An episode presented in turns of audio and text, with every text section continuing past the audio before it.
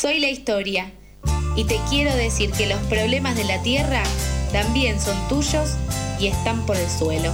Bueno, recorremos el suelo contándote por qué el oso polar tiene sed y qué podemos hacer para alcanzarle un vasito de agua.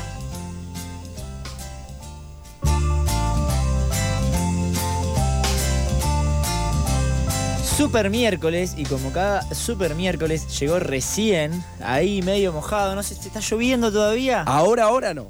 Esa fue la voz de Mijael Kaufman que vino aquí a hacer por el suelo. Ahora no, buena noticia. El super yo- miércoles con mi Sí, porque yo me mojé un poco cuando vine, eh, así que bien por vos, que no te mojaste. La verdad que bien por mí, sirvió quedarse dormido, hay que decirlo. Hace mucho no me pasaba. Me di cuenta, tengo la teoría, de que cuando agarro el teléfono, que es donde suena la alarma, lo acerco a la zona de la cama, es peligroso. Porque cuando vuelve a sonar lo apago y no me entero. Claro. En cambio, cuando me tengo que levantar, es como que algunas neuronas más se activan. Y sí, sí, aparte que salís. Un cachetazo a la neurona. Es que yo escuché la lluvia, vi el día gris y dije, uy, maestro, quédate cinco minutos más, te lo pido por favor. Claro. Ese momento en que decidís si, si seguís durmiendo o si perdés el trabajo. De vos depende el día. O sea, de esos cinco minutos depende el día, maestro. Exacto. Le hablo de esos cinco minutos la próxima. Exacto, exacto. Charla motivacional. Eh, charla motivacional, tal cual. Mija, contanos qué, qué nos traes para hoy. El día de la fecha se nos juntan dos tópicos interesantes. Semana pasada hablamos de lo que fue la cumbre del C40. Sí. Ya ocurrió, por eso es que me parece interesante abordar un poco qué fue lo que sucedió. En mi caso, qué fue lo que vi desde adentro y desde afuera, porque estuve en ambos lados del mostrador. Fui parte de la delegación joven, entonces eso me permitía estar en los espacios oficiales y, por ejemplo, escuchar los discursos del jefe de gobierno de la ciudad, Horacio Rodríguez Larreta, así como también ver a otros alcaldes de todo el mundo. Entonces, en primer lugar, claramente volvemos a poner sobre la mesa las críticas que siempre hemos puesto a estos lugares, que es, se encuentra gente de todo el mundo, resulta interesante, resulta necesario para después materializar políticas, sí, y es verdad que hay distintas ciudades que han venido a mostrar planes que están llevando adelante en materia climática que resultan sumamente interesantes. Y está bueno mencionarlos. También en este contexto de guerra entre Rusia y Ucrania, en el que la crisis energética se puso sobre la mesa y con muchísima fuerza, por toda la cuestión del gas de Ucrania y por toda la cuestión de países de la Unión Europea, Claro. qué hacer en este contexto. Ahí es donde veíamos cómo ciudades, por ejemplo, de países nórdicos, en menos de un año redujeron en más de un 50% la utilización de gas para eh, reemplazarlo por renovables. Entonces, vemos cómo van cambiando matrices energéticas de distintas ciudades. Parece interesante. No puedo dejar de mencionar, pues claro, y lo hemos dicho muchas veces, que la ciudad de Buenos Aires sea anfitriona, se jacte de ser no solamente ciudad verde, que después nos vamos a meter de lleno una vez más, sino por ejemplo la cuestión del transporte. Digo, que hablen enfáticamente Del de que en su gestión, claro, de que en su gestión vienen invirtiendo Claro. a rolete en materia de transporte público. Y yo me acuerdo que el primer día, llegando a la cumbre con el subte apelmazado, que decís, hermano, así no se puede viajar, no hay forma de que la gente llegue bien a su laburo, decís, no puede ser que vos después, delante de todos los alcaldes, a viva voz digas, no, venimos invirtiendo muchísimo en transporte público por el Metrobús. Y lo discutí de verdad con muchísimos funcionarios del gobierno de la Claro. ciudad, del Congreso Nacional, porque claramente había una preponderancia de Juntos por el Cambio. Y tienen que defender ese discurso a rajatabla. Tienen que defenderlo, pero también cuando empezás a pinchar un poco puertas para adentro, hay más de uno que reconoce las falencias. Pero está, está más que a la vista, perdón, ¿eh? Eh, pero si se realiza tanto Metrobús es porque es más barato que el kilómetro de subte. Sin duda. Eso es un razonamiento lógico. Eh, sí, yo estoy pensando que mientras te escuchaba, eh, ayer estuve literalmente 13 minutos reloj en hacer 180 metros sobre la calle Medrano y me bajé. En un colectivo, pero me bajé y dije, no, esto no, no va para más. Me bajé, caminé un par de cuadras y me tomé el subte. Pero justo que lo decía, dije, ayer estuve 13 minutos reloj y no hice dos cuadras, no llegué a hacer los 200 metros. Claro. eh, que era un caos, pero tal cual. Y esto que dice Nico, eh, Aparte, cambiemos que ya desde épocas en las que Macri era jefe de gobierno se cargó la bandera del Metrobús como su gran obra eh, y que por supuesto que trajo muchos beneficios, porque qué sé yo, recorrer, por ejemplo, yo uso mucho el Metrobús de Juan B. Justo, Exacto. recorrer Juan B. Justo de punta a punta lo hace hace un tiempo que me imagino, yo desde que vivo acá, que ese Metrobús está. Entonces me imagino que antes Él no se inunda más. hubiera sido un sufrimiento, el no se inunda más, el famoso no se inunda más. Eh, pero sin embargo lo hablamos hace un tiempo acá también la cantidad de proyectos de líneas de subtes que hacen falta, que se prometieron que se iban a hacer, que ya hace más de 20 años que se han aprobado pro- proyectos para que se hagan y no se ha iniciado ni un metro. Es la ley 670 de la ciudad, año 2001, que estipulaba alrededor de 250 kilómetros para la red de subte. Si quieren juguemos un ratito, estimados amigos. ¿Cuántos kilómetros tenemos al día de hoy? Ay, ni, ne- no sé. Me animo a decir que unos... Mil. No, Es mucho, ¿no? No, 250 habría que llegar. 250 habría que llegar. Me animo a Así que decir que imagínate. unos... eh, quizás 50. 60. Yo tiro Un poquito 50. menos de 60. Un poquito menos, 58,5. 57. Uh, Ah, 58. Bien. Bien, bien. Eh, Digo, no llegamos a lo que la propia ley que se sancionó en la ciudad de Buenos Aires hace 21 años, que incluso estipularía, va, estipularía no, estipula tres nuevas líneas que hoy no existen. Que no existen, y que eso claramente cambiaría en el mapa de transporte público de la ciudad. Y volvemos a esta cuestión del norte y el sur, que lamentablemente en materia de subtes es evidente y garrafal la diferencia. Basta con mirar el mapa de los subtes de la ciudad, Claro. donde se ve de dónde hacia dónde se dirigen.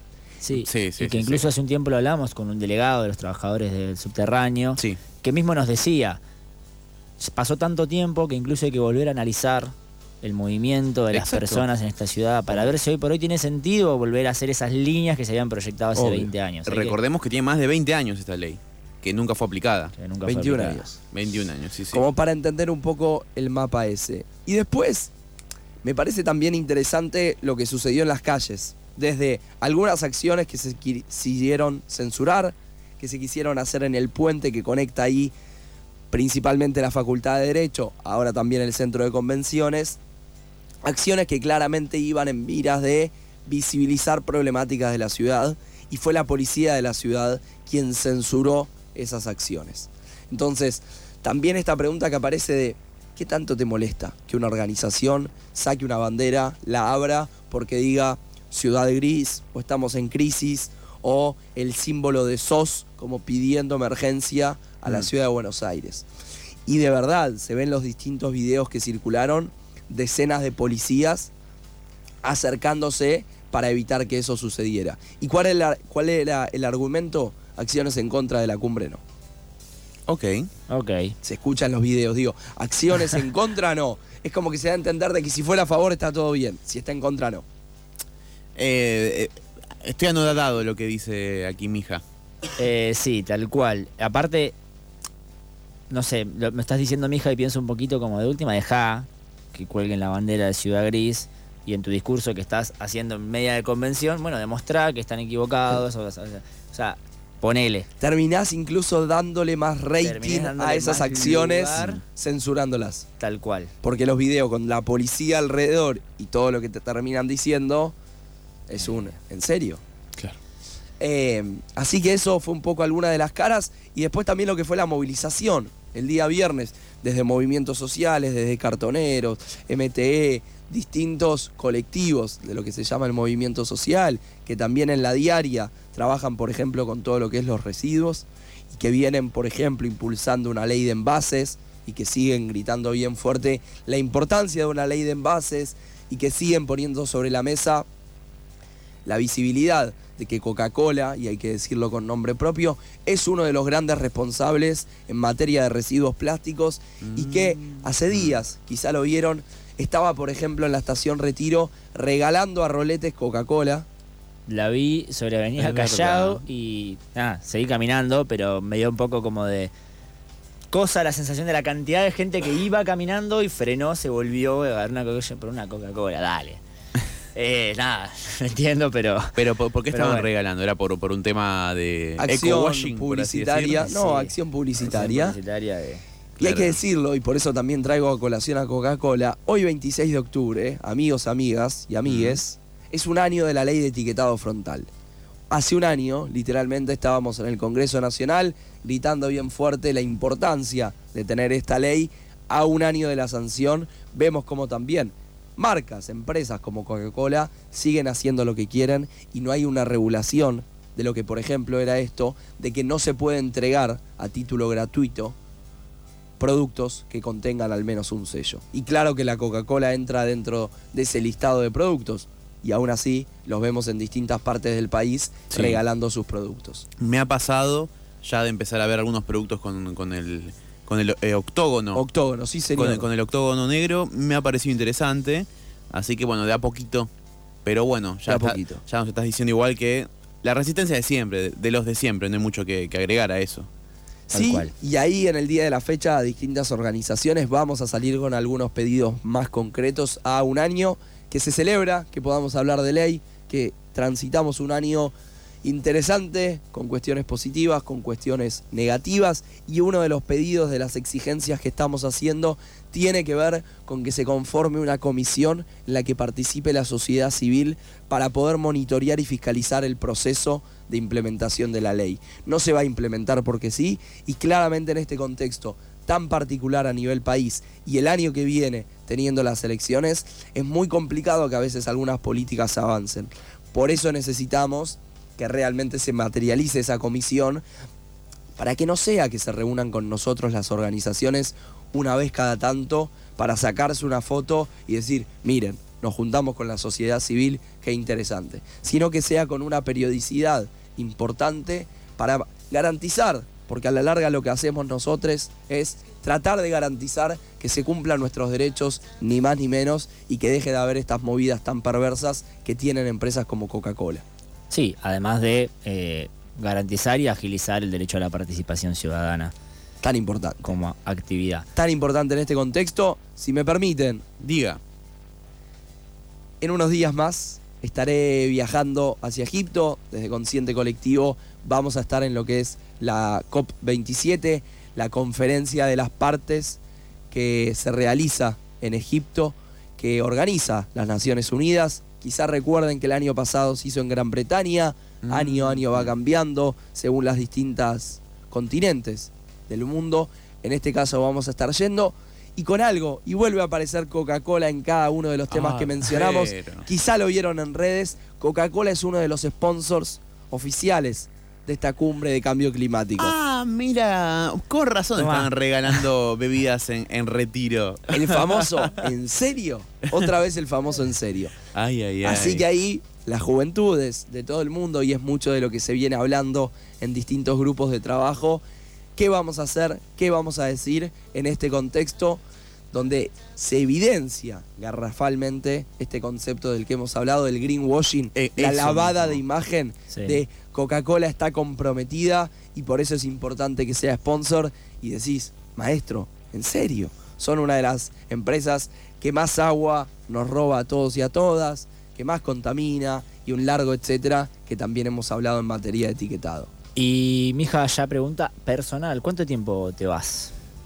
Me voy unos 23 días. ¿Con quién vas? Primero es la cumbre de jóvenes, después Bien. es la cumbre, lo que se llama la COP, La copa. La cumbre de jóvenes se llama COI, son las iniciales, así que vamos a estar haciendo también toda esa cobertura.